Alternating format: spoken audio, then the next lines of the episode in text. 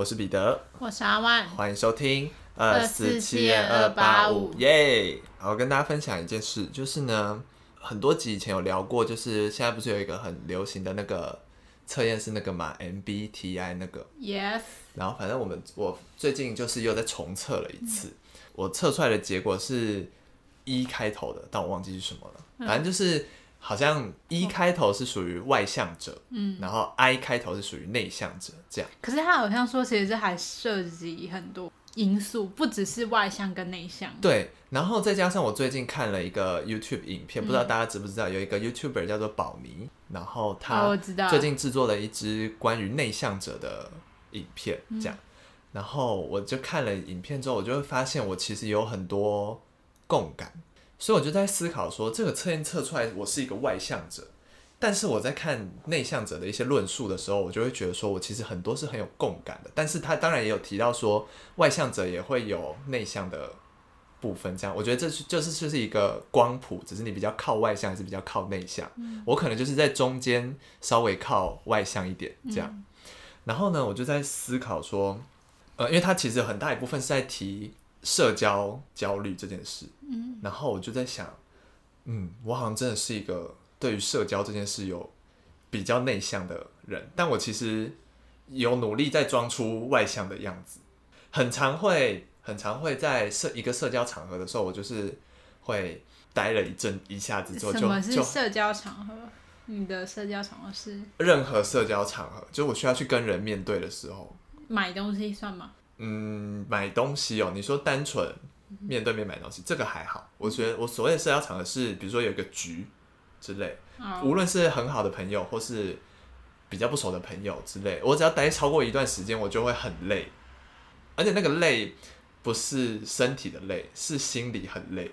哦，对，然后可是我这不是说跟大家聊不来或什么，就过程可能很开心或什么之类，可我就会很累。然后如果又是跟一些比较没那么熟悉的朋友，我就会更累。嗯，然后我就在思考说，这是不是也是某一种社交的焦虑？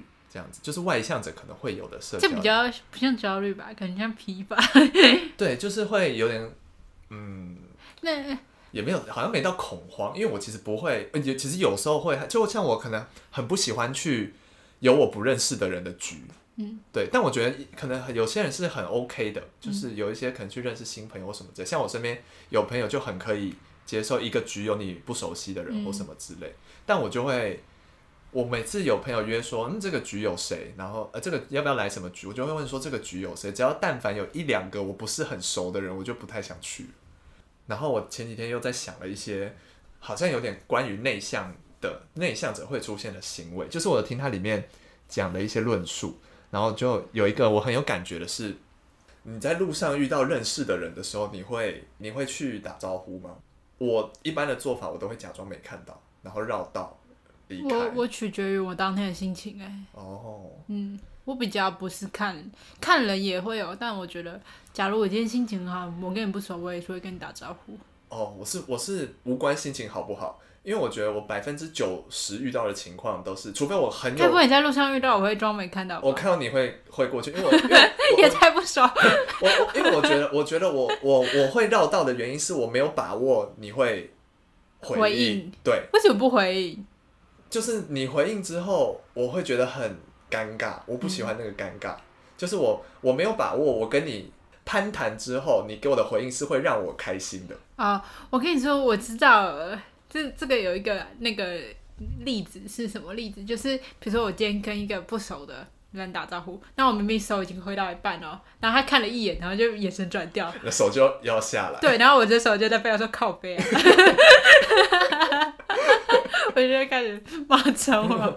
对，然后我后来又要再想到一个一个算是坏习惯，或者是我也不知道，我不确定是内向还是怎么样的事情。就是我以前讲话会很喜欢，比如说我今天要分享一个故事，嗯但我的故事可能偏平淡，嗯可是我不希望他觉得我的故事平淡，我就会稍微加油添醋，让这个故事变得精彩。可是这个故事的本质是不变的，可是我会想办法为了取悦听的人，然后让他让这个故事稍微变得夸张一些。可是我觉得这是天人本身就会有一点这样啊。可是我觉得我也会啊，可是我觉得很多人在分享经验的时候，是他怎么讲，真的很感同身受的，真的发生过这些事，或是他其实真的有注意到这些夸张的部分，就是那些夸张的情绪是他真的这么觉得。啊，真的假的？可是我的夸张的情绪是，我其实没有这样觉得，我只是觉得我讲这个故事这样夸张，你会觉得比较好听。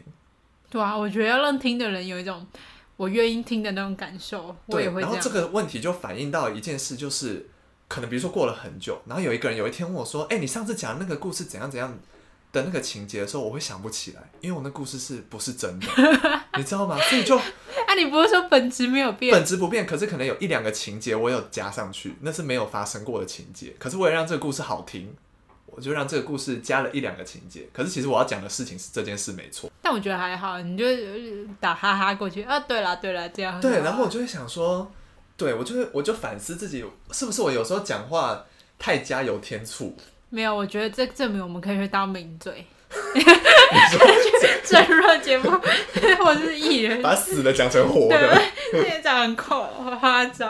对我就是这几天有在反省这件事，就是我会开始，然后就开始反思到说，是不是我以前太不认真的在体验生活，所以其实可能那个事件发生的时候是有一些激荡跟起伏的，可是我完全在跟别人分享的时候，会不记得那些激荡跟起伏，我只记得事情，然后那个事情我要让它很激荡起伏，就会用了不一样的情节让它激荡起伏，导致我事后回想，我根本想不起来这件事为什么会有这个情节，就是一个很无聊的烦恼了。所以就是我最还蛮还蛮有学问的。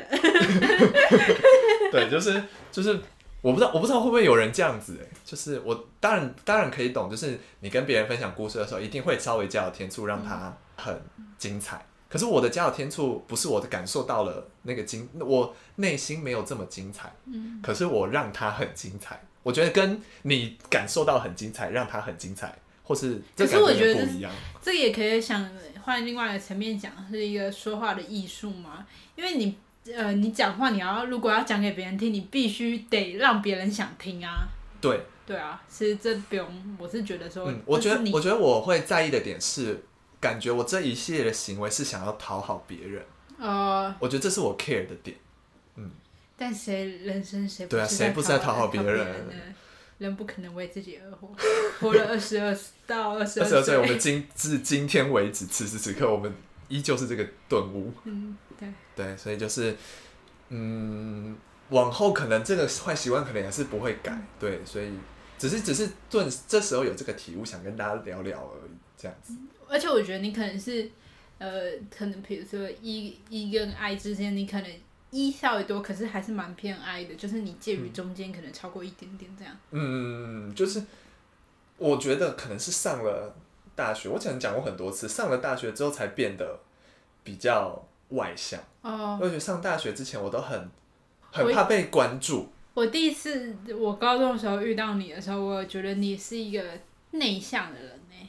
嗯，嗯就是对我也不知道这些年是怎么样了，但我觉得我目前的转变是好的，是好，我自己觉得是好的。嗯我觉得跟你工作性质有这种对，我觉得。是情势所逼。哇，这你传到要当番外篇了。那我们就先打住到这儿。对，反正就是想跟大家分享我的一些转变，这样。那跟大家讲，我可能天生就是一到爆的人，对，它的它的含量可能没有癌，我是一到爆。不管你是外向、内向还是兼具都可以啊，开心就好。跟大家讲，我前最近就是比较有时间，我就常常去咖啡厅什么的。前几天就跟我朋友去咖啡厅，那我们就去那个靠近阳明山的一间咖啡厅，然后人人潮就很多。然后我们上去的时候刚好压线搭到唯一班到那家咖啡厅的公车，但是下来的时候呢，就我朋友还在上厕所，然后公车就来了，然后公车就跑掉了，下一班还要等一个小时。我们这时候就想了说，我们是要叫路人可以，好些路人可以载我们一程呢，还是我们要叫 Uber？后来我们决定拉不下脸，所以叫 Uber。后来打 Uber 之后下山哦，哇，真的超级想吐哎！那山路弯到跟什么一样，阳明山的山路真的很弯，弯，真的，而且那司机感觉像是赛车选手，哇，从头到尾没有减速啊！我觉得，呃，嗯一路，就是，然后那个司机一定觉得很奇怪，就我们两个明明就一起出门，但我们看起来很不熟，因为我们都没有讲话。嗯，然后等到下车，我们到捷运站之后，我朋友就说：“我好想吐。”我说：“我也是。”所以我们都没有讲话，就是因为太想吐了，在路上一直忍住那个吐意。真的很想吐。我真的很久没有晕车晕成这样了。因为我小时候蛮会晕车，可是到了长大就开始还好，就不用吃晕车药，什么味都还好。我觉得晕车这件事是可以训练的，因为我小时候也很会晕车。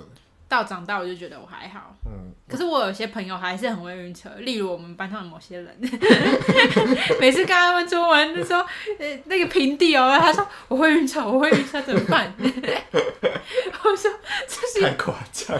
对啊，我 想说到底是多晕啊？但像我们家的也有人很会晕车，而且是那种他可能比如说公车，他一上公车就开始晕哎、我觉得很大一部分是取决于气味。呃，我之前要讲，因为公车有些那新车的味道也让我觉得很想吐，它有一个皮的味道，很让人很想吐。对或者是一些 高中男生的汗味。这我不能，我这我不能讲别人，因为我本人也是那种那个流派的，那个臭味的流派，因为我也是要造成一些别人的困扰，就是有时候避开那个时间段，一些尖峰时段，大家举手的时候，真的是受不了。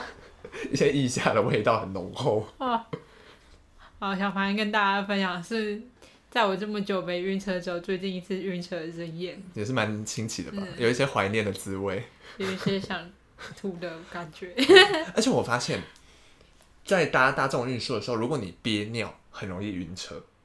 没有同时做过这两件事、哎，可是我的体质是憋尿很容易晕车，哎，再加上滑手机，我的体质是去保养就很想大便。哎，我也是。哎，我跟你说，那那那感觉是温度差，你知道吗？你可能很外面很热，然后一下进去，然后就会刺激你那肠胃的那个而且是因为它里面的温度是一个很舒适的温度，嗯，对，而且你只要一出保养就不会想，对。对，或是大卖场，嗯，难怪保养要有厕所，可是为什么全联不用有厕所呢？都市传说，因为你会造成太多的困扰。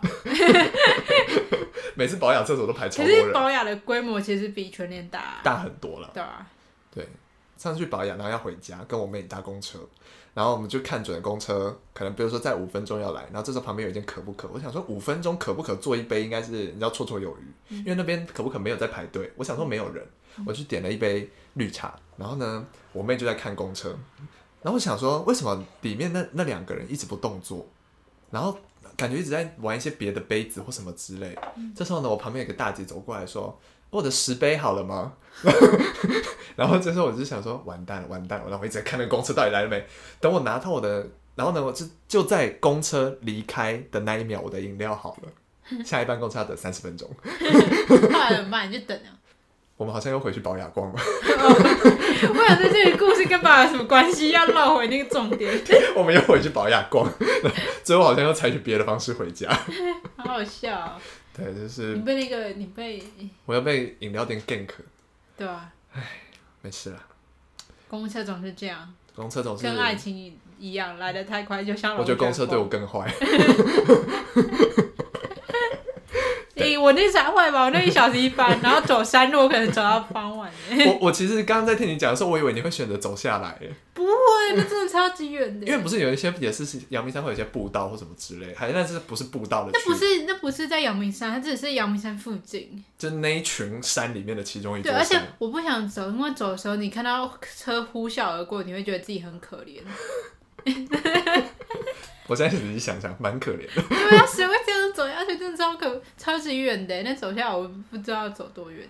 过了这么久，我觉得能用钱解决的事都是小事，就是 打 Uber 就好。我还没自己主动搭过嗯 Uber，、但别人叫车我有搭过 Uber。我觉得我还没有，目前还没有解锁这个技能，可能我也没有去要去哪里很远的地方之类的。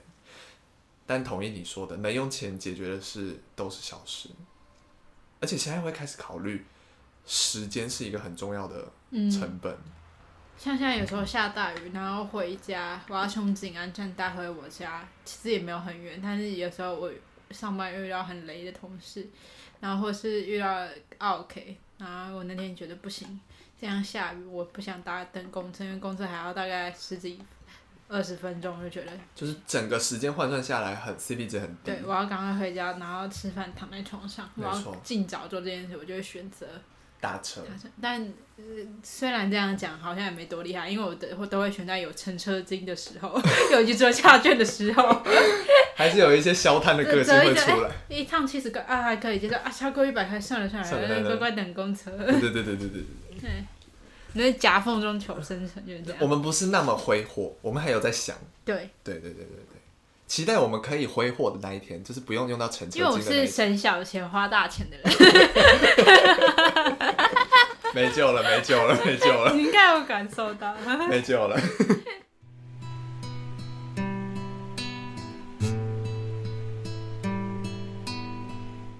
我今好，那我们接下来进入今天的案件。我今天要跟大家分享一起日本的案件，这个案件叫做小天使事件。我好像有听过哎，好，我来跟大家娓娓道来。时间是发生在二零零三年七月，地点是东京赤坂这个地方。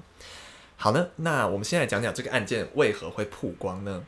在二零零三年七月呢，这边有一家位于赤坂的花店，嗯，突然间呢，有一位国小的女童，她她她就冲进来，然后跟老板花店老板求救，她说她跟其他的女生被关在一间公寓里面，嗯，然后拜托花店老板去救他们，这样。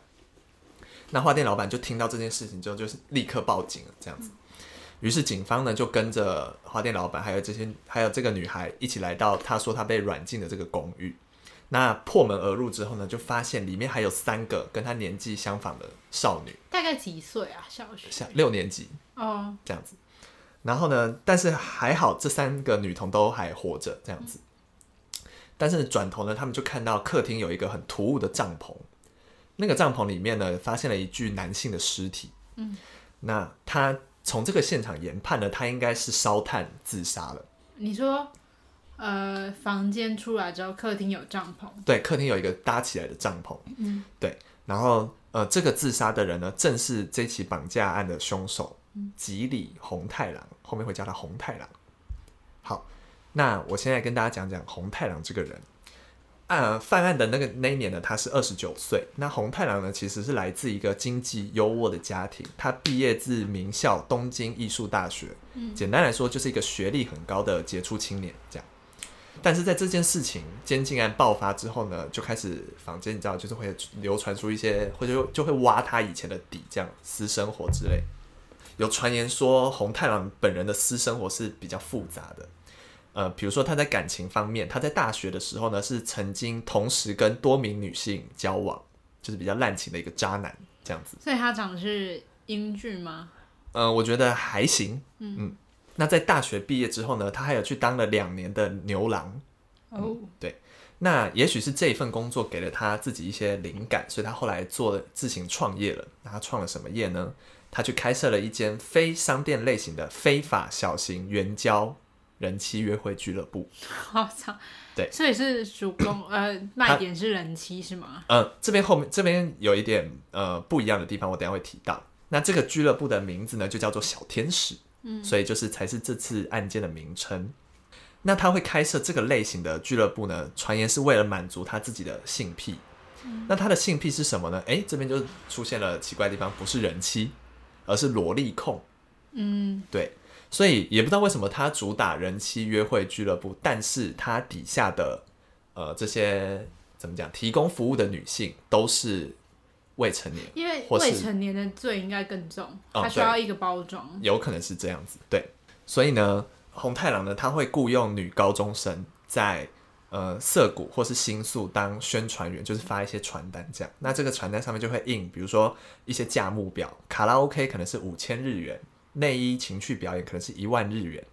裸体摄影一万日元，那如果是性服务的话是五万日元之类之类的，这种就算是蛮明目张胆的。可是可是其实好像涩谷或是就是那一带的地区是蛮多这种特殊行业的人，嗯，对，就是可能你如果要一间一间抓抓不完这样子，就跟那个啊台北万华那个，有点类似茶室文化这种概念这样子。那他们就会用这些传单，然后借由女高中生来吸引男性顾客上门，那再结合可能拍一些不雅的影片，就会获得很高的报酬。这样，所以其实呃有传言说红太狼在这个呃开设这间俱乐部其实赚了不少，而且这不是红太狼第一次做这种不正当的交易。早在这一次之前呢，他就曾经因为在缓刑的期间被控设有组织卖淫罪而被捕的记录，所以他就有点像是没有学乖的一个坏人这样子。那我们这次就，那我们就来讲讲这次这四名少女为什么会为什么会有这次的监禁案的发生。那我会用时间线来讲一下这个案件的过程。那我们先回到二零零三年七月初，那红太狼呢，他雇佣了一个女高中生，在涩谷就是一样是发传单的时候呢，招募了这次事件的四个小学生。嗯，他招募的内容呢是拜托他们两周后的放学可以到公寓帮忙打扫赚外快，这样。为了取得这四个人的信任呢，红太狼在当天就先发送了呃这次外快的一些款项，一部分款项给这四个小学生，还有一个感谢您的参与的这个简讯给四个这这四个女生，就有点像是先一笔钱给他们，然后加深他们的信任。那他如果真的要打扫，他应该去找打扫的清洁的阿姨吧，这样感觉更有效率。对啊，这那就是可想而知，他不是想要打扫。对啊，对。七月十一日呢？红太狼这天做了一些奇怪的事，他卖掉了自己名下两辆法拉利轿车，并且呢，在赤坂这个地方租下了一间公寓房间，这个房号呢是顶楼十一楼的二 LDK 这间房。OK，隔天七月十二号，红太狼在东京一家大型零售店买了帐篷、手铐、煤炭还有炭盆。嗯，所以从这里可以发现，他好像想要做一些不一样的事情，但。我们还不知道他想要干嘛。七月十三日呢，这天是红太狼跟四个女孩相约的日子。那红太狼呢，就以一万日元的这个价目来聘请女孩来公公寓打扫。那他们是约在涩谷车站见面，在一起搭计程车到赤坂的公寓。那女孩来之后，其实一开始是蛮正常的，他们就开始打扫啊，干嘛干嘛的这种。突然一阵子之后呢，红太狼就显露出本性了，他就对女孩们说。你们不知道，你们来这里不是其实其实不是要让你们打扫卫生的。那他说完之后呢，就开始呃把每一个女孩捆绑起来，就是要他拿布蒙住他们的眼睛，并且戴上手铐跟锁链。然后就是就这个这个时候呢，就是他想要软禁他们嘛。这个期间呢，其实有些女孩是有试图要逃跑，但是都被红太狼威胁而没有成功。那。在同一天晚上，其实因为女孩们没有回家，所以他们的父母就很担心他们去哪，所以在当天晚上其实就报警了。嗯，好，所以接下来的几天呢，媒体也有在报道女孩们失踪的消息，这样子。所以这些女孩去打扫都没有跟爸妈讲哦？没有，因为可能想说赚个外快，可能也没想那么多。我自己觉得，嗯，好，时间来到七月十六号。呃，这天很巧的是呢，因为红我们有提提到红太狼不是有参与呃，就是组织卖淫的犯罪嘛，刚好红太狼在二零零二年三月涉嫌的那起国中女生卖淫的案子被判有罪，嗯，所以警方就下达了逮捕令，要拘捕红太狼。那警方就一直在红太狼的住家附近调查嘛，可是呃，这次监禁案的公寓不是在他家附近，他是在赤坂租的另外一间公寓，对。所以警方还不知道这四个少女的失踪跟红太狼是有关的。那在同一天上午的九点呢，红太狼就回到了软禁少女的这个公寓，然后他就搭起了帐篷，试图要烧炭自杀。好，时间来到七月十七号，被软禁的其中一个少女呢，她突然就发现为什么整个环境变得很安静，就是没有什么其他人的声音了。然后他就偷偷解开了手铐。哦，所以是可以自己挣脱。对对对对，他可能就是用一些方法挣脱了手铐之后呢，就成功逃脱出去，向店家求救，就回到我们开头讲的这个案件就曝光了。那接下来讲一下这整个案件的调查，跟他有一些疑点。哎，等下问一个问题，所以他挣脱的时候一定会经过客厅出去嘛？所以已经看到。红太狼就是他，但是他是在帐篷里面。哦，所以他没有特意去看他，只是他可能心急如焚，想要赶快逃走。对对对对对，好，那其实警方在一开始调查这个案件的时候是非常积极的，那他们也很顺利的在红太狼的房间内搜到了一千多卷的录影带，还有一本写有两千人的名字的顾客名单，但就在这个时候呢，警方突然就终止了调查。那警方终止的原因呢？他们是声称说这份名单上面书写的人名都是假名，就是你要查也很难查，就是没有再继续调查的必要了。这样子。可是还有一些很奇怪的地方，就是甚至连协助将少女带去公寓的其中一名共犯男子，就是被放了。对，他也被无罪释放，就整个案件都以是红太狼一人所为，就草草结案了。所以讲到这里，其实我觉得大家都可以听出有点不太单纯，有点奇怪，因为警方的态度怎么会转变这么大？在发现那份名单之后，嗯，所以其实这整件案件从头到尾都有一些疑点，我想跟大家讨论看看。首先呢，第一个疑点，身为一个即将要结束自己生命的人，他为什么要在生前就卖掉自己的？两辆法拉利呢？因为照理说，如果你是一个要自杀的人，你就算卖掉了法拉利，你也享用不到这笔钱。他他卖掉的钱不是拿去租那个公寓吗？不是不是不是，他租那个公寓本来就有钱哦。他是不知道为什么又卖掉了自己两辆车。那第二个疑点呢，是红太狼采取自杀的方法是烧炭自杀嘛？那他的做法呢，是在呃一个塑胶布材质的帐篷里面自杀。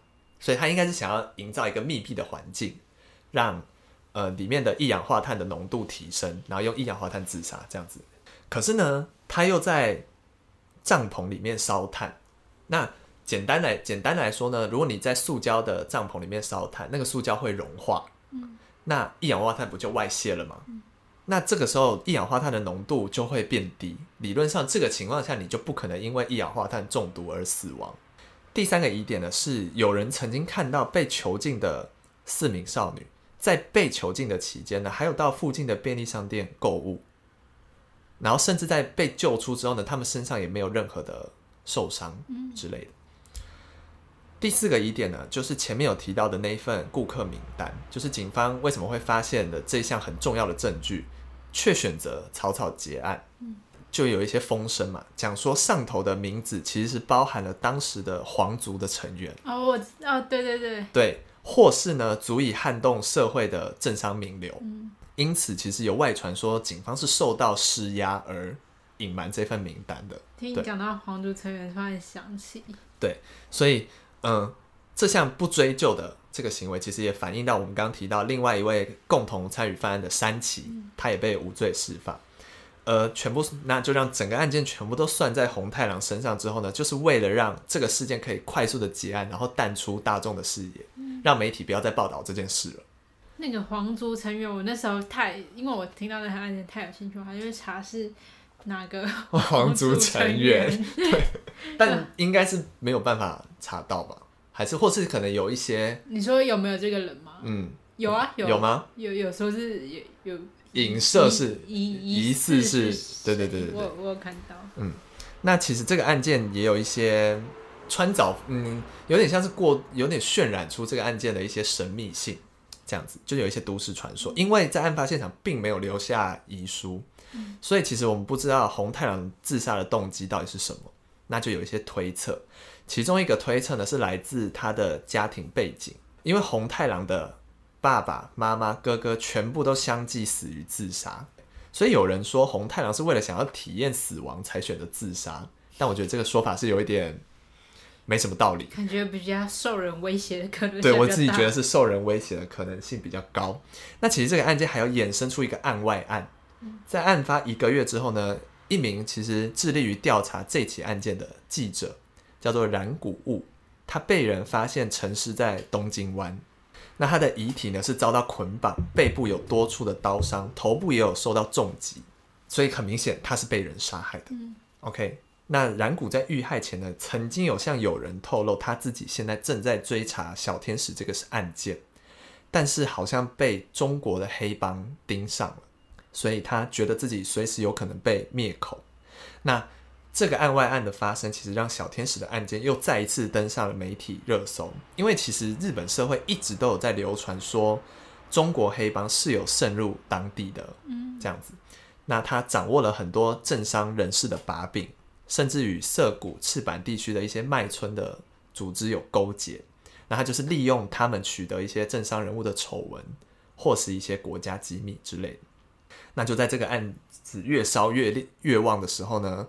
杀害染谷的凶手就出现了，嗯那他叫做樱井景山，他说是他跟另外两名共犯所做的这件事情。那为什么要杀染谷？因为染谷曾经化名揭发他许多的不法勾当，所以他才为了复仇灭口的。但是因为染谷的死很难不被联想到跟小天使这个事件到底有没有相关，所以其实樱井真正杀害染谷的动机是什么，也不得而知了。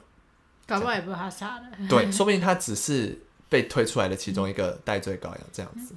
我现在来看看那个皇族成员，因为我记得我那时候查到。好啊，因为我比较没有看到这个。那我们不要在节目里想，大家有兴趣 去找，因为我怕还会远道而来，那太好玩。提告。对，我会有生命的危险。嗯，这就是这整起案件的大概的内容。因为其实看很多，你看我打小天使，然后事件，然后后面就写不能说的名字。对，就是这件案件其实是一直被日本官方压下来。嗯，所以可见，我觉得那份名单上面的人一定是在日本有举足轻重的地位。嗯，这样子。而且日本这个国家是比较形象是比较正面的，不是？就是对于他们来说，这个人的形象是，就对于日本来说，他们外表的形象是很重要，就包括礼仪啊，然后包括他们觉得说一定要化妆，很有秩序的一个，对他们需要。有一个在外人面前是需要有一个形象，如果被爆出来，那个形象就会会会损及到国家的形象，这样子。对，其实很常在日本的电影里面会看到有这种未成年卖淫的嗯事件，而且好像很多很多都是我不确定故事描绘是不是有夸大，但是很多都是自愿的。其实你说。未成年卖淫这件事情，因为其实好像很多无家可归或是什么家庭因素不好的女少女都会被这种组织吸收，这样子。就跟上一集提到了啊，就是你当没有生活走投无路，你就会采取一些违法的事情，因为生存跟生活你要选一个，你要先选择生存才可以生活。嗯嗯，对。好，大家有兴趣可以自己上网查一下，因为我们现在目前没找到。因为我因为我在看的时候是比较没有特别提到，可能要再深入我有看到，对我忘记我怎么查的。好，没关系，反正就是如果大家有兴趣，可以自己去看一下。那大家就是小心，也不用对小心一点。就是如果你查到，也不要大肆宣扬，我怕你被告。对，那我们今天节目就到这边结束了。我是彼得，我是阿万，我们下次见。拜拜。